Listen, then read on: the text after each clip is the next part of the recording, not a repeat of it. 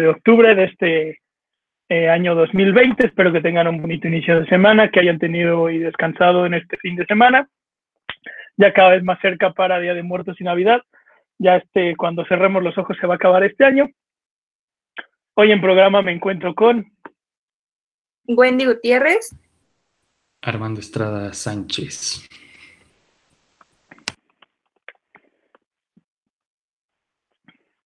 Eh, nuestro compañero Santiago Vergara tuvo un pequeño problema, pero veremos si eh, durante el transcurso del programa se puede incorporar, sino que no se preocupe, que llegue bien a su casa. Eh, bueno, estamos en una semana muy especial para todos los fanáticos del fútbol, porque esta semana regresa Wendy, nuestra querida. ¡La Champions! Justamente por eso Wendy trae es uno de los uniformes creo que más bonitos de la temporada. No, no empezamos eh, con nuestro clásico programa de uniformes más bonitos de la temporada, pero creo que ese del negro del Barcelona está en el top 3 a nivel mundial de los más bonitos. Lamentablemente no van a ganar nada, pero... Amanecimos, eh, como pueden verlo el día de hoy. Leo anda bravo. Andamos bravos. Qué, qué mal año por estrenar un uniforme tan bonito por parte del Barça. Pero eh, la Champions League regresa esta semana. Por fin vamos a volver a tener partidos de UEFA Champions League. Eh, recordemos que empieza la fase de grupos. Eh, tenemos que empiezan el día de mañana varios grupos. los partidos que podemos decir los más interesantes van a empalmarse como siempre porque nos encanta que empalmen los partidos. a las 2 de la tarde, Lazio contra el Dortmund, Chelsea contra Sevilla y Paris Saint Germain contra Manchester United serán los partidos del día de mañana a las 2 de la tarde. Mientras que el miércoles el partido más atractivo eh, sería el del Bayern Múnich contra el Atlético de Madrid, igual a las 2 de la tarde. Recordemos que los partidos se van a dividir en dos horarios, a las 11.55, casi mediodía, y a las 2 de la tarde, para que si usted está en el centro de México, en el horario del centro de México, pueda hacer y pueda ver estos partidos porque regresa la Champions League que como estábamos diciendo, no puede ser que el partido más llamativo sea un Atlético Madrid eh, Bayern Múnich y un partido completamente inesperado termine siendo el partido de la jornada. Por eso nos encanta la Champions, porque es un torneo muy raro que no se puede esperar nunca nada.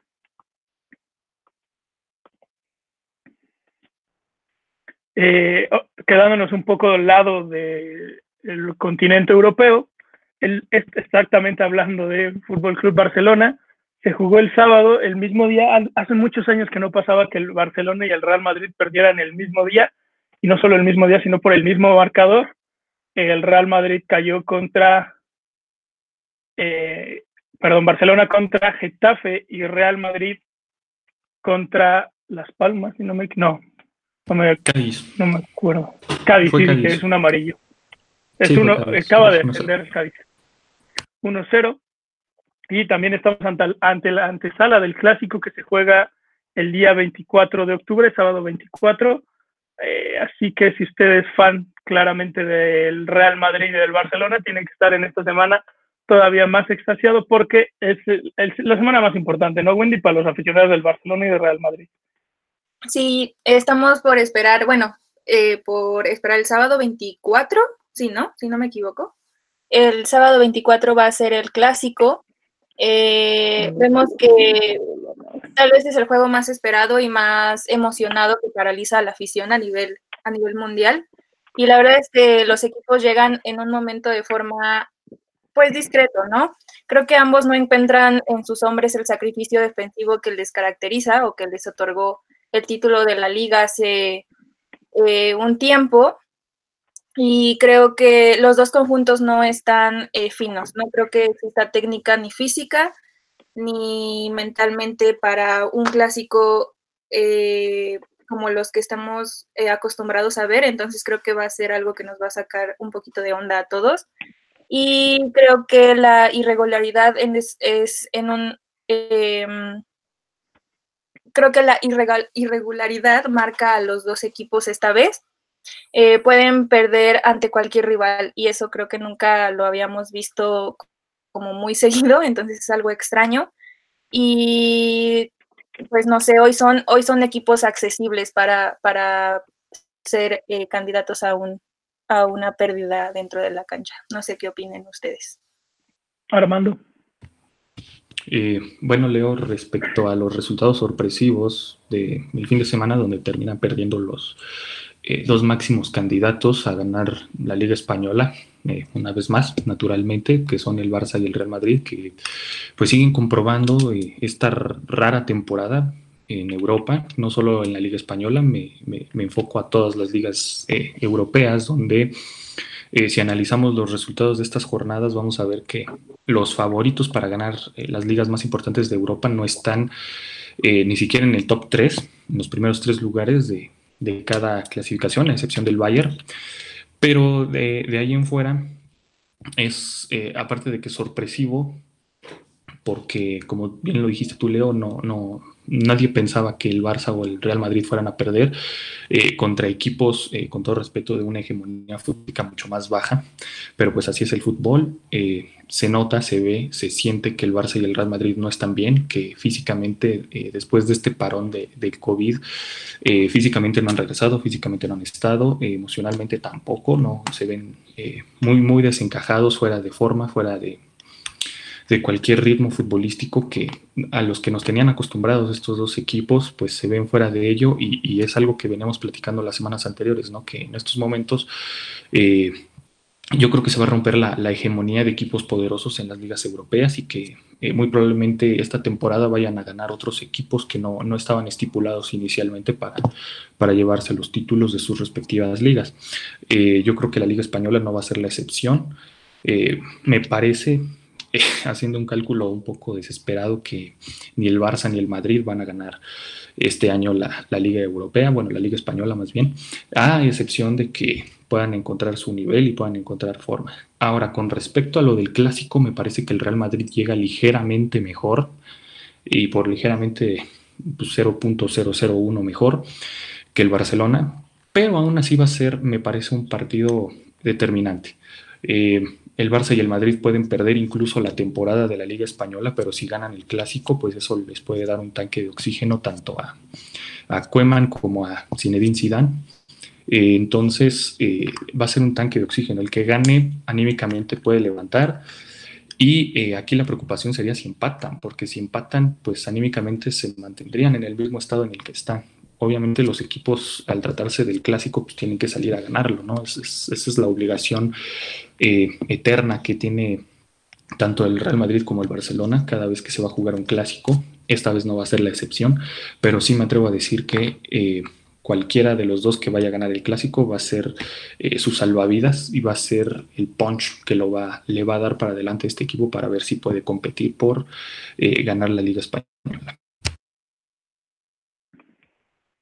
Recordamos que el partido va a ser el sábado 24 a las 9 de la mañana en el Estadio Camp Nou, que podría ser el último clásico de Lionel Messi estando en el Camp Nou y lamentablemente va a ser a puerta cerrada por las circunstancias que todos sabemos. Así que creo que va a ser un golpe fuerte para los aficionados del Barcelona si además el último partido, el último clásico de Messi en su casa lo termina perdiendo. Eh, creo que esa va a ser un poquito más termina siendo el punch que tiene el Barcelona, además de quitarle la hegemonía al Madrid del, del, año pasado, que le ganó los clásicos. Bueno, el clásico lo ganó y lo empataron. Pero como tú dices, Armando, si no, si la liga se ve por perdida, creo que ganar el clásico, ganar los clásicos a uno de los dos es un buen salvavidas para ambos técnicos y para la afición de estos dos equipos. Eh, mencionando rápidamente lo que dijiste de que los clubes europeos que no están dominando eh, claramente, los únicos dos que pueden, podemos decir que siguen en ese top 3 es el Bayern Múnich y el Paris Saint Germain en sus respectivas ligas. Pero si vemos la Premier League, la Liga Española y la, hasta la misma Serie A, nos están dando resultados sorprendentes, ¿no? Eh, la Serie A la domina ahorita el Milan, con el Sassuolo en primero y segundo lugar. Eh, la Premier League, dos invictos que son el Aston Villa y. Ay, olvidé lo más. El Everton. Everton, sí, gracias va a ser Leeds United, pero no. Everton y Real Sociedad se encuentra como uno de los primeros lugares en la liga, así que vamos a ver cómo nos da este cambio, eh, como tú dices, ¿no? Esta época post-COVID puede ser una temporada típica y ver que los grandes no ganan una liga, lo cual creo que le vendría muy bien a todas las ligas europeas, que el que no siempre los que están al inicio para ganarla terminen siendo los campeones este año. Eh, nos vamos a ir un Perdón, perdón. No, perdón. Aunque también cabe resaltar que uno de los del equipo del Real Madrid comentó, hay que, hay que recordar que esto es histórico, ¿no? El Real Madrid tenía mucho que no perdía frente al, al Cádiz por, por 1-0, como mencionaba Armando, ¿no? Se trata de un resultado histórico que, que, creo que al final, como lo mencionó uno de los, de los del equipo, una derrota siempre está bien para un despertar del equipo, ¿no? Y yo, o sea, podría pensarse que al Barcelona también le pasó, ¿no? Con esta, eh, que fue semifinal, eh, que fue una goliza de 8 y algo. Pero este, creo que este tipo de pérdidas que los, que los equipos despierten y que busquen mejorar, porque pues es algo irreconocible. Ambos equipos están actuando de manera que la afición y todos no, no reconocemos. Entonces, igual se podría esperar que para este clásico tengamos un despertar ya sea de ambos, que eso estaría increíble, ver un despertar de ambos equipos y ver un clásico con muchas sorpresas. Eh, o al menos de uno, como dicen, ¿no? Para que se salve, salven a uno de los dos. Y eso ayudaría bastante. Pero yo espero que nos, que nos sorprendan este sábado. La verdad estaría, estaría de lujo analizar cómo, cómo estos golpes que han tenido los han levantado tanto técnico como mentalmente en la cancha. Vamos a ver el resultado. Eh, rápidamente, Armando, ¿con quién vas? ¿A Real Madrid-Barcelona o un empate? Híjole, Leo. Por el momento futbolístico que atraviesan los dos equipos, la verdad veo muy, muy, muy difícil que eh, uno de los dos vaya a salir con la victoria. El que siento que tiene más probabilidad de ganar, eh, que como lo dije hace rato, siento que viene el mejor momento es el Real Madrid. Entonces, si, por alguno de los dos me tuviera que decantar a decir eh, a fuerza uno tiene que ganar, yo diría que es el Real Madrid.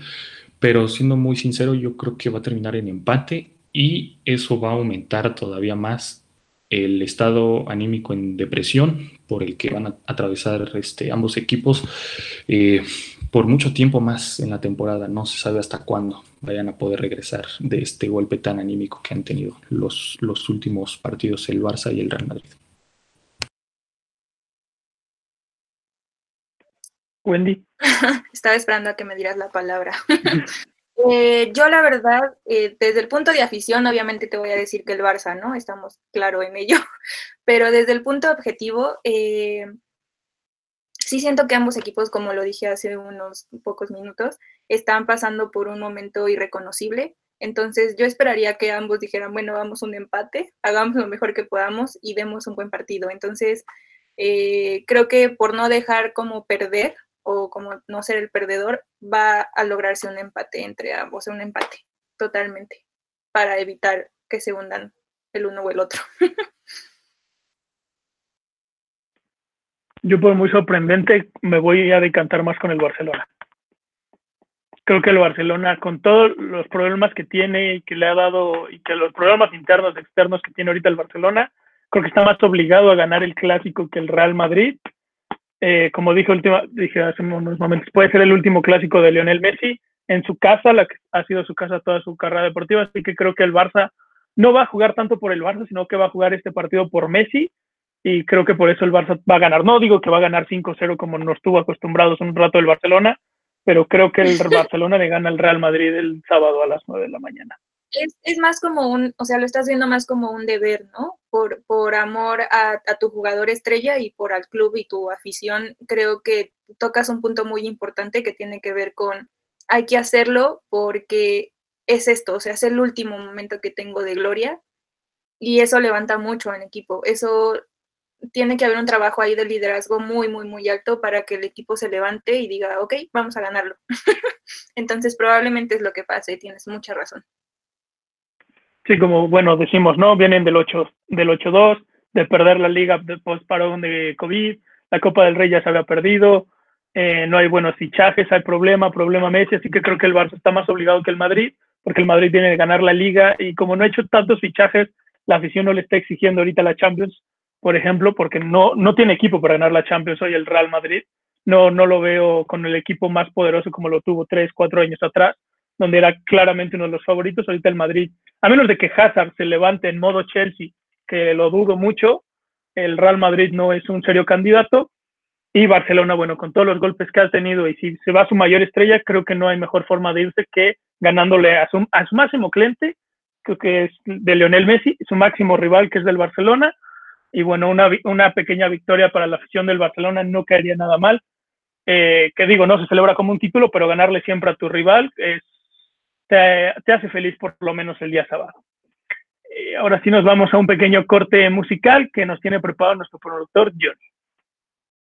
Regresamos a su programa Los Titulares.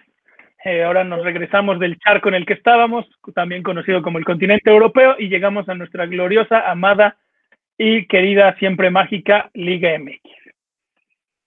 Eh, ya a punto de terminar, ya estamos en las últimas jornadas de la Liga MX, ya sabemos que, como siempre se ha dicho, ¿no? El fútbol mexicano se divide en dos, el torneo regular y la liguilla, y rara vez el campeón del torneo regular es el campeón de la liguilla, más si se trata del Cruz Azul, pero esta, este torneo no es el caso. Eh, bueno, todavía no termina la jornada 14, la jornada 14 termina el día de hoy a las 9 de la noche, así que cuando termine el programa pueden ir a verse rápidamente ese partido de los más interesantes, como habíamos dicho, que es el León contra América, el primero contra, bueno, América actualmente se encuentra en quinto, pero vamos a esperar con los resultados para ver cómo se posiciona. Eh, regresó un viejo lobo de mar al fútbol mexicano, como lo fue Tomás Boy con Mazatlán, y raramente Mazatlán ganó. ¿Qué pasó? Nunca lo sabremos. Cosas del fútbol mexicano. A veces Wendy le dice tender la cama, Armando también, así que vamos a ver cómo le va en este cierre a Mazatlán. Ya lo sé, Wendy. No, no, no mientas, Wendy. Puedes abrir el micrófono y decir, les tendieron la cama a Valencia. Lo puedes decir, Wendy, sin problema. Le tendieron la cama a Valencia. Continúa. Lo sabíamos. Eh, se jugó el clásico, de los clásicos más viejos y más importantes para la mayoría de, de los ciudadanos mexicanos. Hablamos del Chivas contra el Atlas. Eh, me gustaría hablar de las Chivas, pero eh, Armando creo que se le da mejor es hablar de los equipos grandes del fútbol mexicano. Así que Armando, ¿cómo viste este clásico? Porque es de los últimos clásicos eh, que vamos a ver durante el torneo regular. Ya se jugó el clásico nacional, ya se jugó el clásico regio, se, se, jugó el clásico capitalino a tu consideración, ¿cuál crees que fue de los mejores clásicos que se jugó este torneo? Y, bueno, Leo, si quieres un top, por así decirlo, de los clásicos, me parece que sin duda alguna el mejor fue el de Pumas contra América. Em, me parece que fue el que tuvo mejor nivel, más eh, idea futbolística, más espectáculo. Em, el Pumas pues, salió a ganar todas, no, no de ninguna manera quería perder contra o empatar contra el América porque el América viene pasando por un momento muy malo, entonces un empate o una derrota para Pumas hubiera sido eh, desastroso como fue lo que pasó. Eh, en el segundo yo dejaría el clásico regio, eh, de que Tigres haya ganado con categoría Monterrey, siento que los primeros 20 minutos de, ese partido fue, fue un partidazo, se dieron con todo Tigres y, y Monterrey. me parece que esa es la, la vitamina que le termina dando dinamismo a, los Tigres y que pues hoy lo permite estar en el tercer lugar general de la clasificación, pero en síntesis el clásico regio fue, fue muy bueno. Y para finalizar en el número 3 y sin ponerme la camiseta, me parece que el tercer mejor clásico fue el clásico joven. Eh, muchos dicen que fue un partido aburrido, yo la verdad eh, no entiendo por qué, discrepo sinceramente de, esas opiniones. Digo, el partido quedó 0-0 y lo que ustedes quieran, pero eh, hubieron oportunidades increíbles, hubo buen fútbol por momentos, el América atacaba, buscaba el área, la encontraba, el Cruz Azul igual, metía muchos centros. Eh, obviamente que a Cruz Azul le sabe superar derrota ese clásico porque siento que fue superior al América en el clásico joven y, no sé por qué razón no, no, pudo hacer pedazos al América, pero bueno, eh, independientemente de eso, ese sería el, el, el acomode que yo le daría a los clásicos que ya se jugaron en lo que va del torneo mexicano. Ahora, quizás Leo me vas a preguntar, ¿por qué no dejas el partido de Atlas y Chivas en alguno de estos tres lugares. Estoy casi seguro que tú me lo vas a preguntar. La razón es muy sencilla, Leo. Porque eh, a pesar de que hubo cinco goles y fue este, un partido emocionante, sobre todo en los últimos minutos, donde este, Atlas mete su primer gol en el 87 y mete el segundo en el 95. Eh, o sea, a pesar de todo, todos estos ingredientes que dieron eh, cierto, cierta, cierto dramatismo al final del partido, era una cuestión normal y razonable que iba a ganar el Atlas. Eh, la diferenciación en cuanto a los clásicos que anteriormente mencioné es que realmente no, no teníamos una etiqueta, no teníamos un presupuesto exacto de que sabíamos quién iba a ganar. O sea, Monterrey pudo haber ganado el clásico, América pudo haber ganado el clásico contra Pumas y le pudo haber ganado a Cruz Azul, incluso eh, a pesar del mal momento por el que pasa, le pudo haber ganado. Entonces, eh, para mí no es sorpresivo que el Guadalajara le gane al Atlas, es más, sin ofender aquí a los aficionados de Chivas y de Atlas, para mí eh, pues jamás he llegado a entender por qué es llamado clásico, el, clásico tapatío, más bien sería como un derby. Eh, independientemente de eso, pues estábamos, por lo menos yo, un 90% seguro de que Chivas iba a sacar la victoria. Entonces, eh, pues el Atlas jugando como toda su historia, ¿no? Triste y lamentablemente, Chivas tampoco es como que pase por un mejor momento y aún así el Atlas no pudo derrotar a las Chivas del Guadalajara. Buen resultado para Chivas. Eh, por momentos juega bien, por momentos juega mal. Para mí Guadalajara todavía no es candidato al título, a pesar de, que ya se está metiendo en la clasificación. Pero independientemente de todo esto, eh, cierro mi comentario diciendo que era algo que todo el mundo sabía que iba a pasar. Todo el mundo sabía que Guadalajara iba a derrotar al Atlas en el clásico tapatío.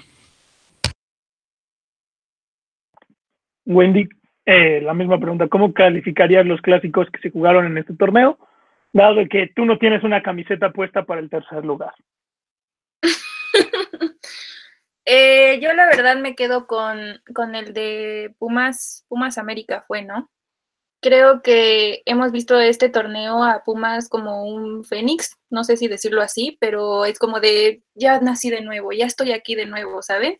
Y creo que su afición esto se lo agradece demasiado porque llevaban años, años eh, intentando como pues resurgir y dar buenos partidos y que contrataban, que dejaban ir y que, que vamos a hacer esto y de repente empiezan a jugar de una manera pues o sea, no puedo decir excelente porque ningún, ningún equipo es excelente, siempre hay fallas, pero creo que ese partido nos demostró que el Pumas tiene garra, literal. O sea, tiene ganas de hacer bien las cosas y posicionar, seguir posicionándose para llegar al menos pues a un, a un una final, una semifinal podría contarles bastante a los Pumas. O sea, eso los ayudaría bastante a demostrarse a sí mismos que pueden hacerlo, porque eh, ya lo habíamos hablado, Pumas también forma parte de los grandes, de, estos equipos que pues antes era victoria atrás, o sea, jugaban increíble y tenían partidos y tenían victorias. Y de repente verlos renacer creo que es algo, es algo bueno. Eh, de, este, de este partido como tal, de este clásico, como menciona este Armando, yo no diría que todos sabíamos que iba a pasar porque estamos de acuerdo aquí todos que Chivas ya es una montaña rusa. O sea, tú puedes decir, no, va a ganar, va a ganar contra el América, va a perder, pero de repente, pum, gana, de repente no pierde y tú estabas seguro que iba a ganar y tú estabas seguro que iba a perder. O sea, el Chivas ya es incierto, o sea, yo no le diría que ya, que ya sabíamos, porque yo te, te lo puedo asegurar, con Chivas ya no se sabe. Un día está excelente y al otro está en las ruinas. No sé, o sea, no sé si ustedes comparten eso, pero para mí siento que, este, que, que las Chivas lograron eh, como que asegurar su participación como por repechaje de, pues bueno, ya logramos estar dentro eh, en este partido, lo lograron al final de cuentas, porque sí fueron cinco goles, pero creo que el Atlas también quiso meter presión en los últimos minutos para, para pues lograr algo, ¿no? Aunque sea el empate y no, no se consiguió. Y Chivas pues se afianzó, ¿no? Al menos como en la zona de repechaje este, para decir, pues ya estamos dentro, ¿no? Estamos haciendo algo. Y yo creo que los rojinegros, eh, pues hicieron su lucha, quieras o no, 3-2 es un gol de diferencia y no estuvieron tan mal. Pudo, pudo haber ganado Chivas 3-0. O sea, pudimos haber visto un partido sin goles por parte de los rojinegros. Y es triste porque, como menciona Armando, eh, no estamos acostumbrados a hablar mucho de victorias de los rojinegros y eso hace que este clásico no tenga tanto, tanto poder como otros clásicos, ¿no? Como el, el clásico de nuestros primos del norte o el clásico de la Ciudad de México. O sea, siento que eso hace que sea un, un clásico más local que nacional. Entonces, eh, siento que fue un buen partido para Chivas, pero sí siento que fue como de panzazo, como de ya hay que lograrlo, eh, ahorita que ponemos con este equipo. Pero yo calificaría los clásicos que hemos visto eh, no excelente, sino eh, regular, porque podríamos tener eh, mejores partidos y se espera, de los clásicos se espera bastante. O sea, son los que más esperan y los que más se viven y los que más quieres ver qué onda, qué pasa con este equipo, porque como mencionaba Leo, al final ganarle a tu rival, aunque no puedas entrar a liguilla, es, es ganarle a tu rival, es cantar el gol más fuerte y cantar la victoria muchísimo, con más emoción. Entonces, siento que sí nos quedan a deber a, la, a la, afición mexicana bastante en los, en los clásicos, pero pues a ver, a ver qué pasa, a ver cómo crecen estos equipos y a ver quién llega a la final. Yo, Chivas, siento que, como les digo, es incierto y siento que en algún punto ni siquiera va a llegar a las a los últimos partidos, ¿no? Pero todo va a depender de cómo se muevan.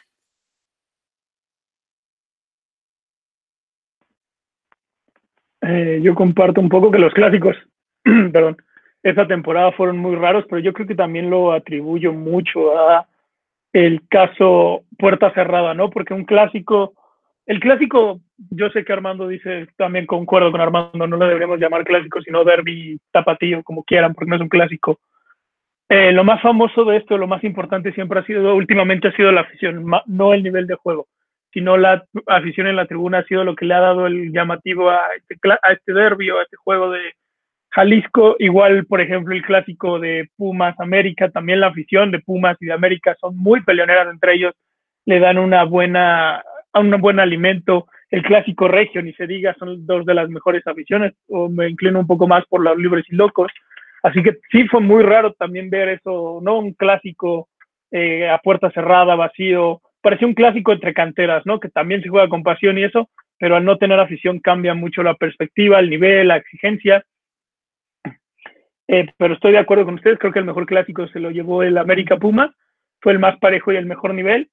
Mm, a comparación de Armando, yo creo que el clásico regio estaba más decantado por Tigres, Tigres viene jugando mejor, Monterrey desde que ganó su campeonato viene haciendo muy mal torneo eh, igual yo tampoco pongo este clásico tan arriba porque, como dice Armando, fue un partido a lo Atlas, ¿no? Que también se le conoce. A los últimos minutos Atlas intentó darle vuelta al marcador, aquí hay una polémica, pero eh, no queremos hablar tanto de esta.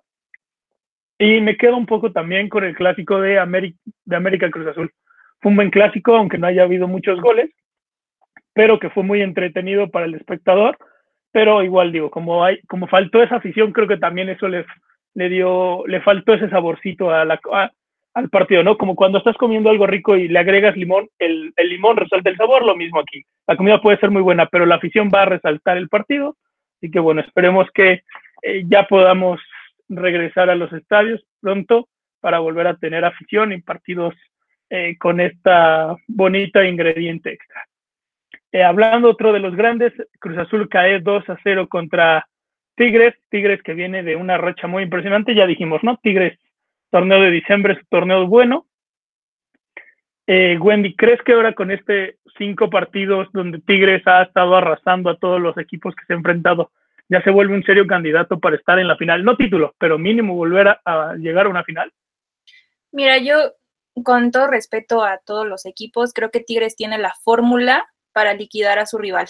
O sea, tiene un arquero que, tapa hasta el aire, no sé si lo han notado, y un ataque feroz, o sea, que mete lo que tiene.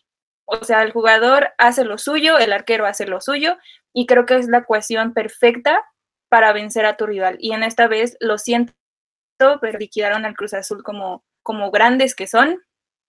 Y pues, perdón, Armando, no me odies, pero creo que Cruz Azul hizo casi todo para ganar, sí lo reconozco, pero la diferencia fue de que Tigres eh, tuvo jugadores clave en el, en el arco eh, y en el ataque. Ustedes saben que Guiñac con, con Nicolás López es una gran, gran fórmula y pues Tigres aprovechó todo eso, sumó su quinta victoria consecutiva, hay que decirlo, como mencionó Leo, eh, para llegar a los 26 puntos y colarse hasta el segundo lugar. O sea, creo que, va con todo y definitivamente sí creo que, Tigres tiene todo para, para lograr, lograr partidos más adelante.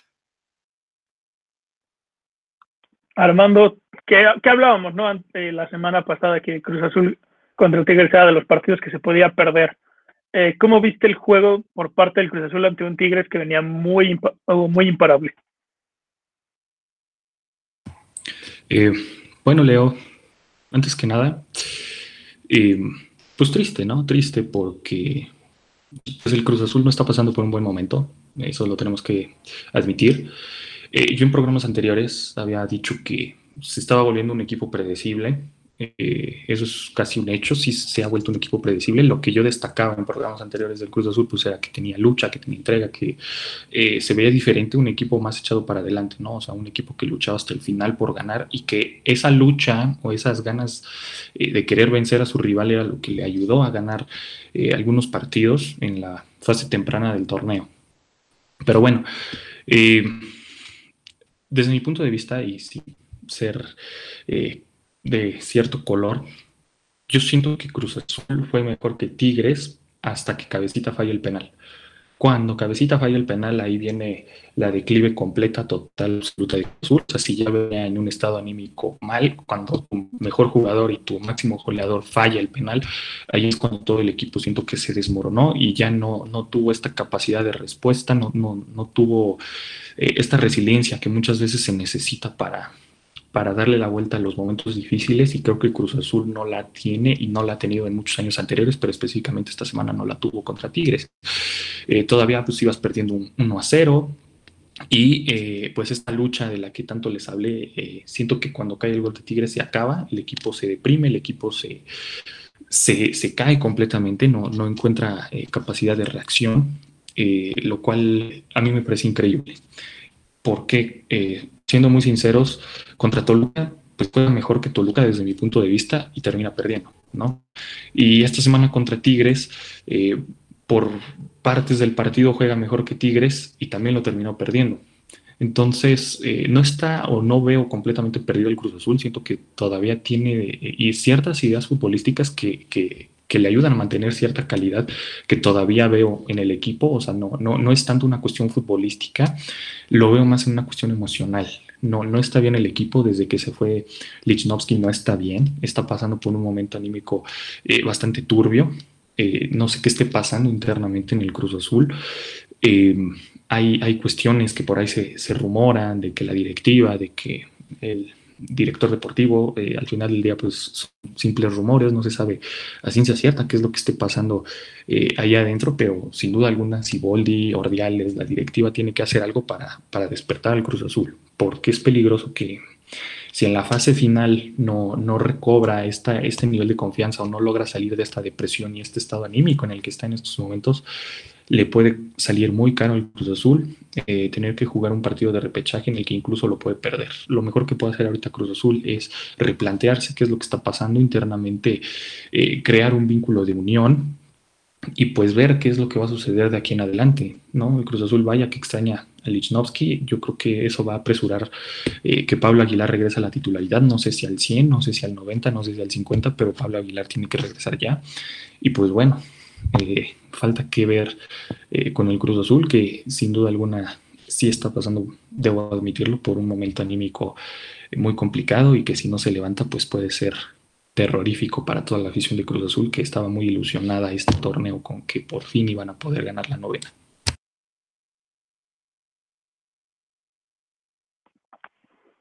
Como dices ahora, Cruz Azul, de parecer que iba a ser uno de los cuatro seguros, ahora se está metiendo en problemas eh, a falta de jornadas, Cruz Azul se encuentra en cuarto lugar, pero podría, si se dan malos resultados por parte de, este, podría caer ese famoso repechaje que volveremos a tener en la Liga MX. Eh, ahora nos toca hablar del otro grande, del otro importante, famoso como usted guste llamarlo, que son los Pumas de la UNAM. Eh, le ganan 1 a 0 al Toluca en mediodía en el estadio de Seúl, con un gol que el tiro no iba ni siquiera a portería, un error de Luis García termina eh, condenando a los Diablos. Pero Wendy, ¿cómo viste el partido de Toluca? Que si decimos que Chivas es impredecible, Toluca es diez veces peor que Chivas. Toluca nunca sabemos qué va a hacer o cómo va a hacer o qué está haciendo ni siquiera. La verdad es que creo que fue, es un, o sea, increíble error, un increíble error de Luis García. O sea, sé que a todo el mundo le puede pasar y que tienes que estar ahí dentro para saber y para eh, manejar los nervios y, jugar y todo, pero la verdad es que siento que, que un error te puede cambiar todo el partido y un error te puede cambiar incluso toda la vida, ¿no? Y hablamos de lesiones, de todo, todo, todo lo que pueda pasar. Creo que esta vez eh, el partido lo más resaltable fue eso.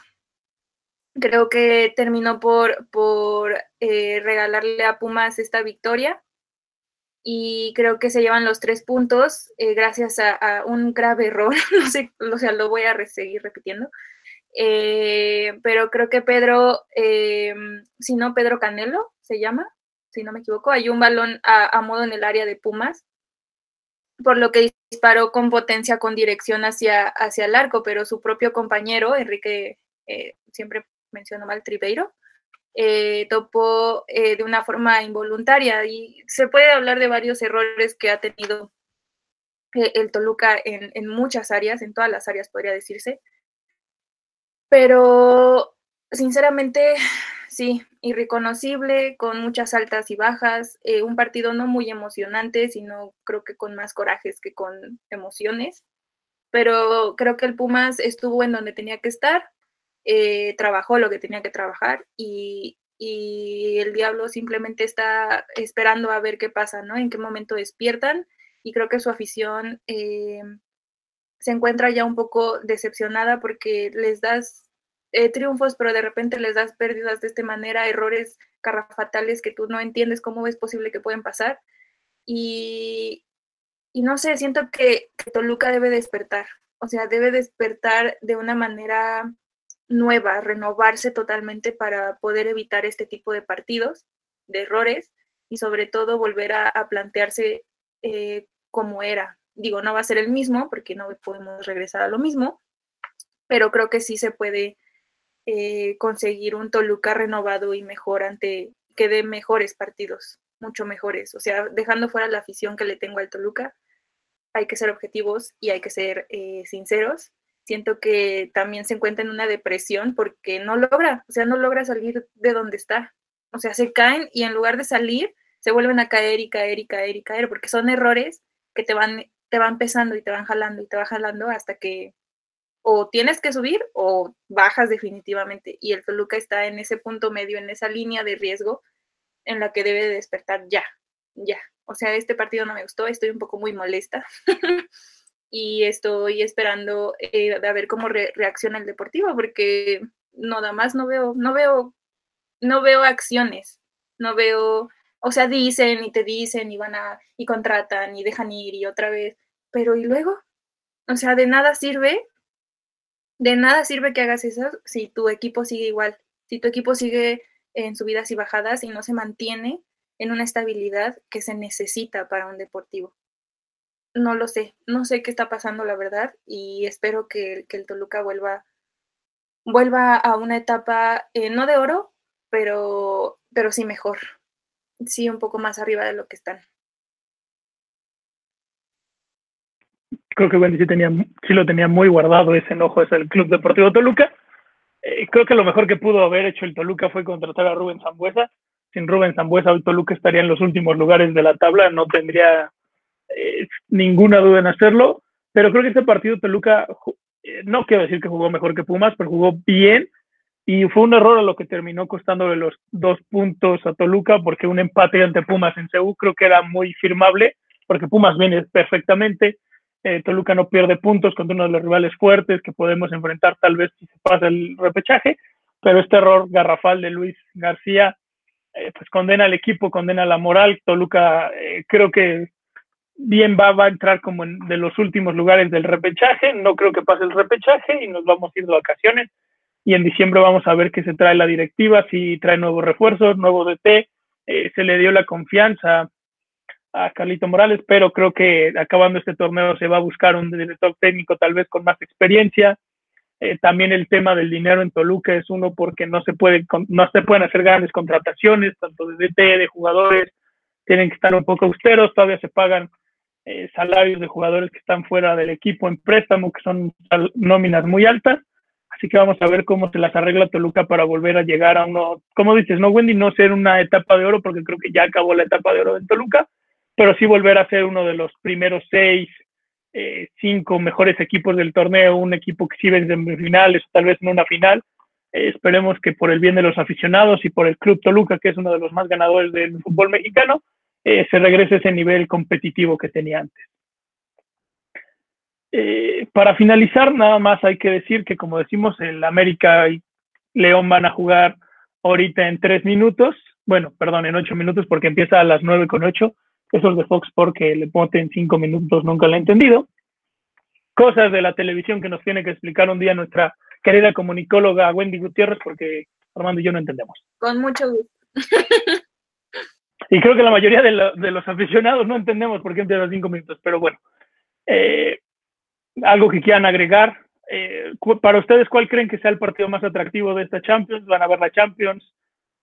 De, claro, de esta semana.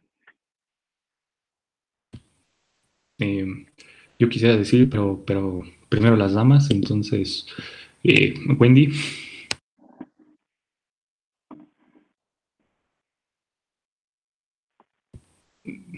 Wendy, tienes muto. ¿Me sí, me escuchan. Dejo sin palabras al micrófono. Yo, yo la verdad sí me voy por el clásico, por lo que les decía, yo quiero ver cómo, cómo llegan estos dos equipos y si pueden sorprendernos. Y también quiero ver al Sevilla, al Sevilla contra el Chelsea. Tengo ganas de ver ese partido. no me pregunten por qué, quiero ver ese partido. Eh, y bueno, para mí el más atractivo es el clásico, obviamente, obviamente. Eh, bueno, Leo, si me preguntas a mí, eh, pues concuerdo completamente con Wendy. Yo creo que el Real Madrid-Barcelona, no en vano, es considerado por muchos el mejor clásico de, del mundo, que Boca, que River, eh, no, no, no, Barça Madrid. Entonces eh, va a ser una conmoción, va a detener completamente eh, la expectativa que se tiene, porque los medios de comunicación van a estar súper enfocados en todo lo que vaya a acontecer con respecto al clásico. Entonces, por supuesto que me parece que va a ser el partido más, más importante del fin de semana.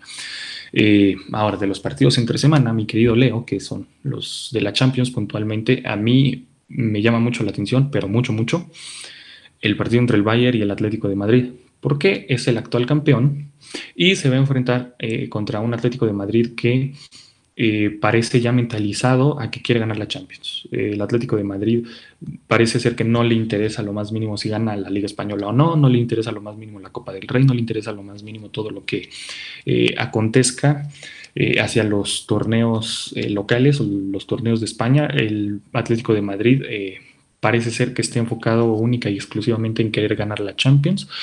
Entonces, eh, vamos a ver, eh, me parece que va a ser un partidazo entre la vigente campeón de Europa y eh, un equipo que está obsesionado y que va a buscar por todos los medios ganar su primera UEFA Champions League en la historia que digo, tiene, tiene argumentos para hacerlo, entonces yo creo que va a ser un buen partido este de vigente campeón contra el Atlético de Madrid. Ahora sí los tres tenemos eh, la respuesta completamente diferente. Digo, concordamos que lo más interesante va a ser el Real Madrid-Barcelona el sábado, pero yo me quedaría con el partido de Manchester United-Paris Saint-Germain. El actual subcampeón, como es el Paris Saint-Germain, Manchester United, que se ha reforzado con buenos jugadores, Edison Cavani, que llegó gratis, que todavía tiene mucho por dar en el fútbol europeo, se va a enfrentar a su ex equipo justamente como lo es el Paris Saint-Germain. Eh, Neymar y Mbappé están golpeados, quieren volver a llegar a semifinales, una final y darles ese ansiado trofeo al jeque por el cual están en el París. Así que creo que ese va a ser un partido muy interesante porque eh, el que quede en primer lugar de ese grupo, mínimo la siguiente jornada, le va a tocar a un rival accesible, entre comillas, fácil como quieran verlo.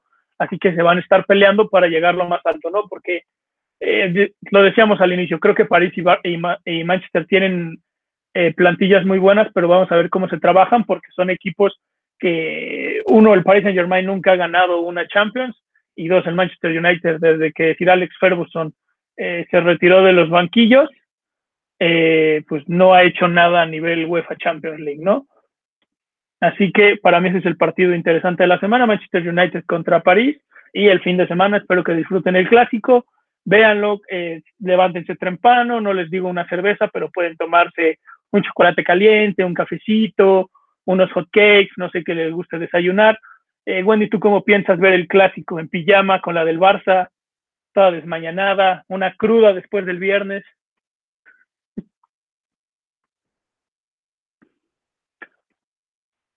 Pues yo planeo verlo en pijama, sin cruda, porque no leo, no se trata de eso los viernes.